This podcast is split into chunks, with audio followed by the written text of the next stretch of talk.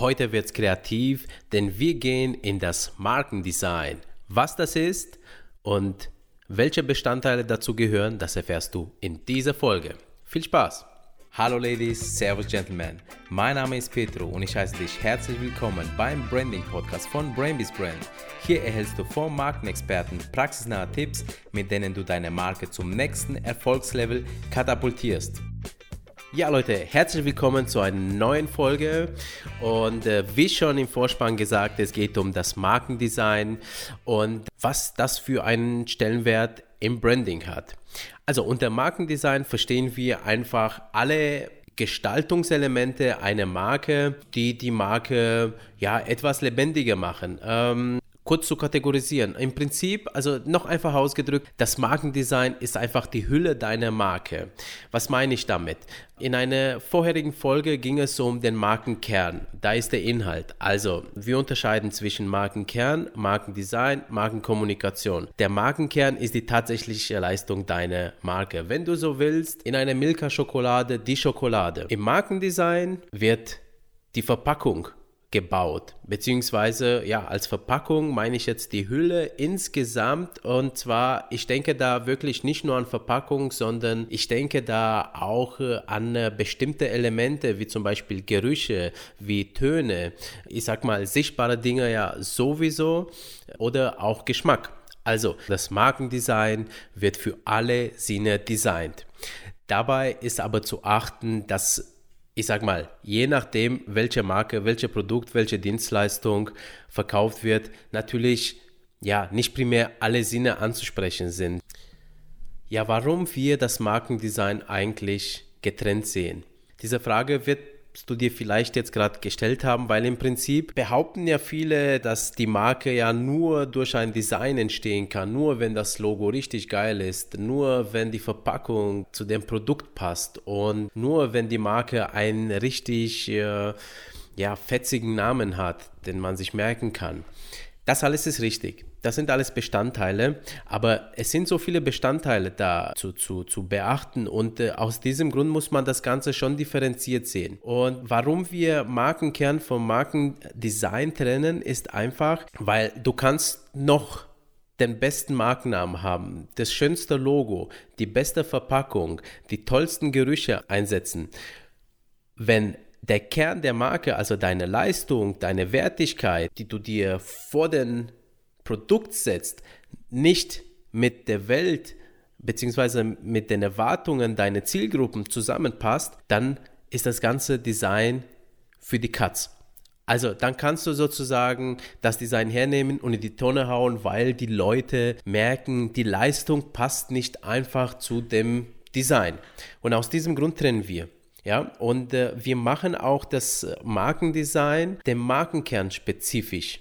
Also, das heißt, wir, wir entwickeln immer das zum Markenkern passende Design. Und dazu gehört natürlich nicht nur die Leistung äh, vor Augen zu haben, sondern auch die Menschen, die die Leistung zukünftig kaufen sollen und wie die Marke am Markt positioniert wird. Wenn aber der Markenkern zählt, warum soll ich denn überhaupt auf das Design achten? Das Design ist ganz wichtig, denn Design verkauft, Schönheit verkauft, Einfachheit verkauft und ja, die Darstellung von Lebenswelten, die andere Menschen leben, das verkauft. Und aus diesem Grund ist es wichtig, dass du die Marke richtig in Szene setzt. Ich gebe dir mal ein Beispiel, wie man es vielleicht nicht macht ja, spinnen wir weiter. Äh, wir haben eine Schokolade und wir wollen diese Schokolade aber nur an Kerle verkaufen und zwar an richtige Kerle. So, und ja, jetzt kommt einer mit der Idee und sagt, ach komm, wir nennen die Schokoladenmarke Pink und wir machen auch noch die komplette Verpackung pink, aber setzen natürlich ein Kerl da drauf, weil es soll für Kerle sein. Und vielleicht soll die Schokolade ja auch nach Rosen riechen.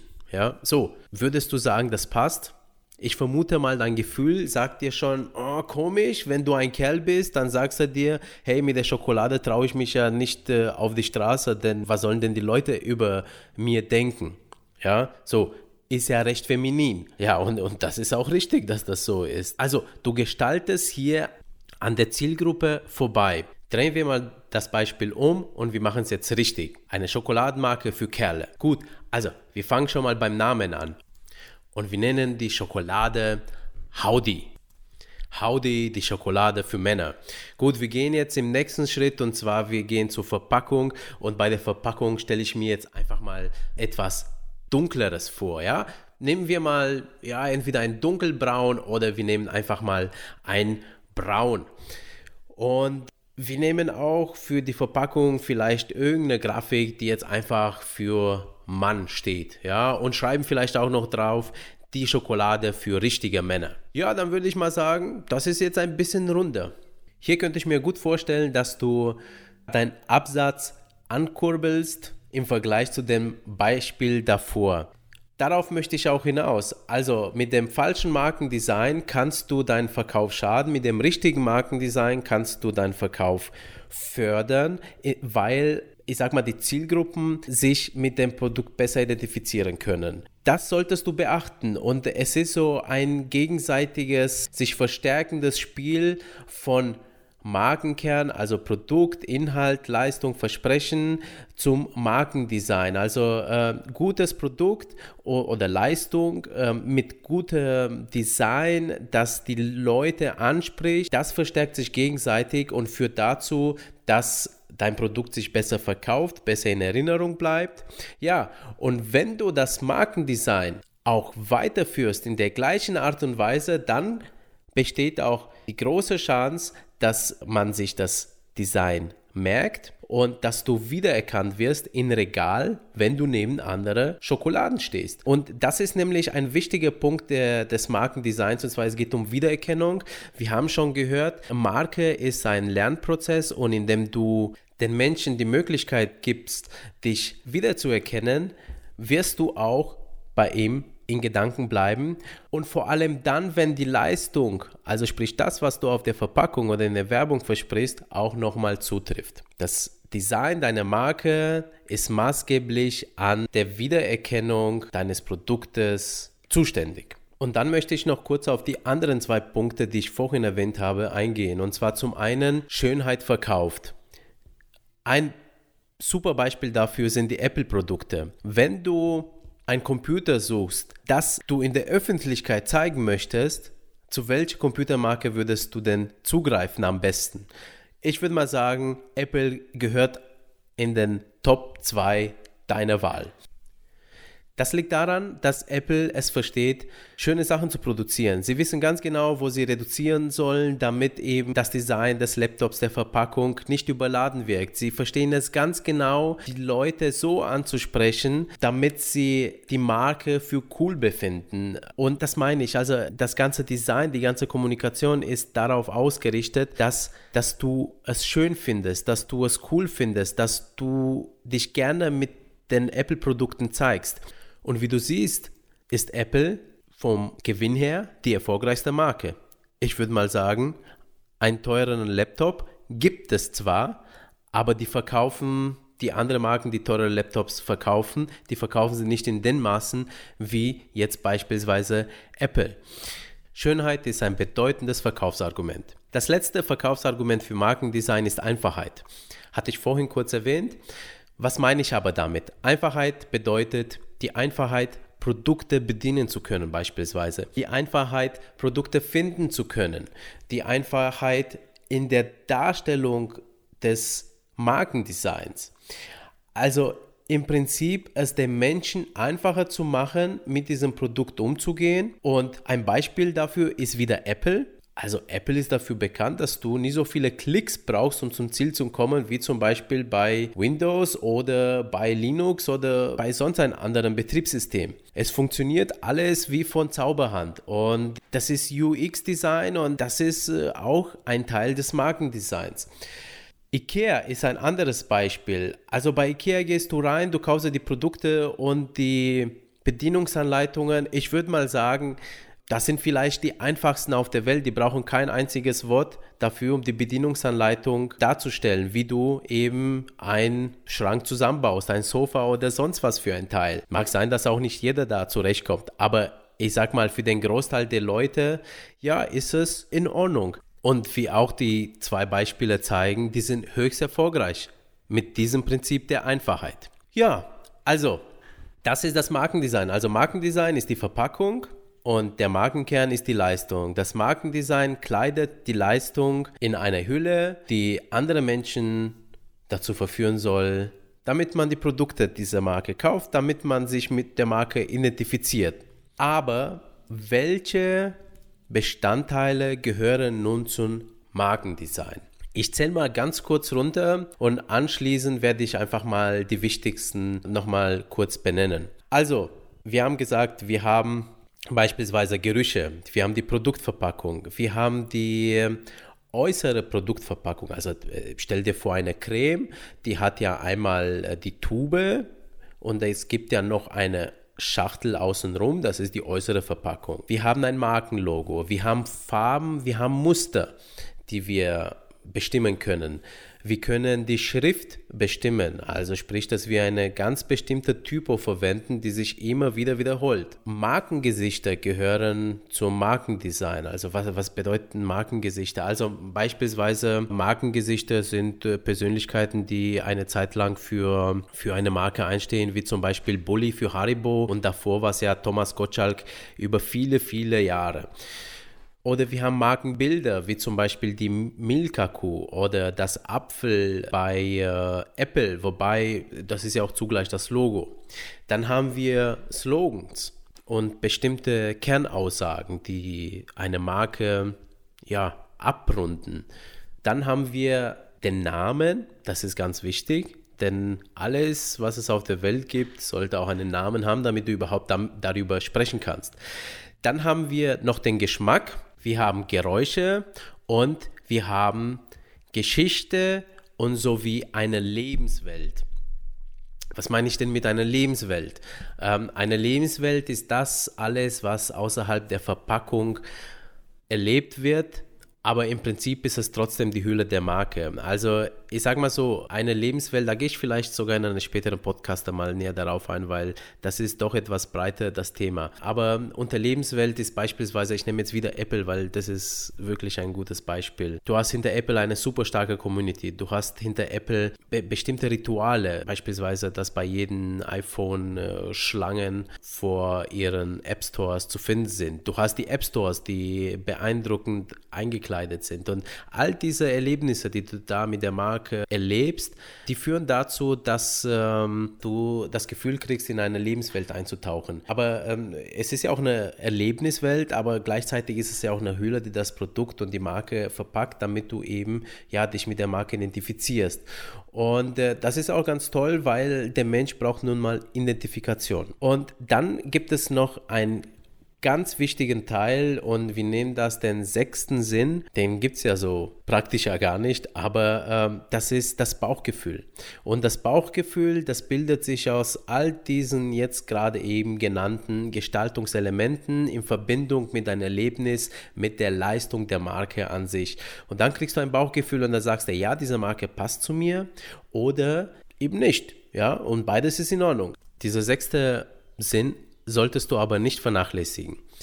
Und das ist eigentlich schon meine Überleitung. Was sind denn eigentlich jetzt die wichtigsten Punkte, die ich umsetzen sollte bei der Gestaltung meiner Markendesigns für meine Marke. Also das Allerwichtigste ist, dass du einen Namen herkriegst. Und denn es ist so, wenn du, wenn du keinen Namen hast für deine Marke, dann wissen die Leute auch nicht, wie sie über deine Marke weitererzählen sollen, wissen sie auch nicht, nach was sie suchen sollen. Und im besten Fall ist es ein cooler Name, dass deine Marke passend macht zu deiner Zielgruppe. Das ist eine Kunst an sich. Ich würde mal so sagen, wenn du ein Startup bist, dann such dir einen Namen aus und schau mal, ob der vergeben ist. Wenn du Geld hast, dann such dir eine Agentur, die, äh, die einen Namen für dich kreiert und äh, auch ja, in der Kunst der Markenrecherche auch fähig ist. Der zweite ist der Preis. Hä? Warum eigentlich der Preis? Ich glaube, ich habe vorhin gar nicht der den Preis erwähnt, aber der ist wichtig, weil über den Preis definierst du den Wert deiner Marke. Ob du es glaubst oder nicht, auf der Welt gilt ein Prinzip, was nichts kostet, hat keinen Wert. Auf der anderen Seite klagt jeder über die Preise. Ich sage mal so, wenn du etwas für 1000 Euro verkaufst, ist es für irgendeinen sicher zu teuer. Wenn du es für 100 Euro verkaufst, ist es auch zu teuer. Und wenn du für 10 Euro verkaufst, gibt es Leute sicherlich da draußen, die sagen, gibt es denn das nicht kostenlos? Ja, so, jetzt können wir noch lang rumphilosophieren, aber im Prinzip gilt eins. Also der Preis ist ein Messinstrument zur Positionierung deiner Marke und es zeigt die Wertigkeit an. Und immer die Wertigkeit im Vergleich natürlich auch zu dem Wettbewerb und natürlich auch mit dem Preis erreichst du auch deine Zielgruppen.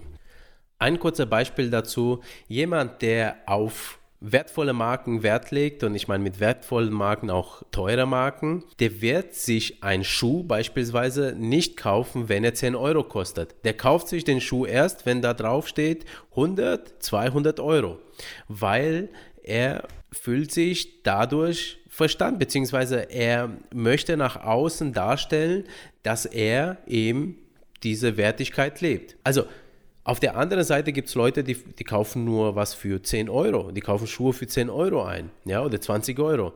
Und den Leuten ist das Image nicht so wichtig, aber den Leuten ist der Preis wichtig. Und diese Leute suchen sich auch die Marken danach aus, wie viel die Schuhe kosten. Und wenn sie sehen, okay, es gibt Marke A und die bieten günstige Schuhe an und da passt auch noch einigermaßen die Qualität, hey, dann kaufe ich halt eben diese Marke und der kauft sie auch immer wieder. Deswegen, also plus weil eine Marke billig ist, heißt es nicht, dass sie keine Marke ist. Ja, so, das war zum Thema Preis. Das andere ist das Logo. Also jede Marke sollte mehr oder weniger ein Logo haben. Und was ich mit Logo meine, ist nicht unbedingt ein Symbol. Ein Schriftzug kann auch ein Logo sein. Siehe beispielsweise Chanel. Chanel hat einen Schriftzug und wenn du diesen Schriftzug irgendwo siehst, dann weißt du, es ist Chanel. Also Logo gibt es in verschiedenen Formen. Es kann mit einem Symbol in Verbindung sein, aber es kann auch nur ein Schriftzug sein, der speziell aussieht. Das Wichtigste und das Aller, Allerwichtigste natürlich im Markendesign ist natürlich das Produkt selber, nämlich beispielsweise Inhaltsstoffe, Beschaffenheit und die Wirkung, also die Leistung des Produkts. Also das ist eher ein Teil des Markenkerns, aber auch da kannst du natürlich darauf achten, also ich nehme mal Creme her, also dass äh, wenn du weißt, die Leute stehen nicht auf eine sehr fettigen Creme, sondern äh, auf eine eher ja, gut einziehenden Creme, dann ist es auch ein Teil des Markendesigns, dass du sagst, pass auf, also die Beschaffenheit meines Cremes so, soll so sein, dass äh, sie sich eben schnell einziehen lässt. Und da bist du ja auch schon am Designen. Okay, wie passt du jetzt die Flüssigkeit an, die Creme an, damit äh, eben diese Beschaffenheit hat.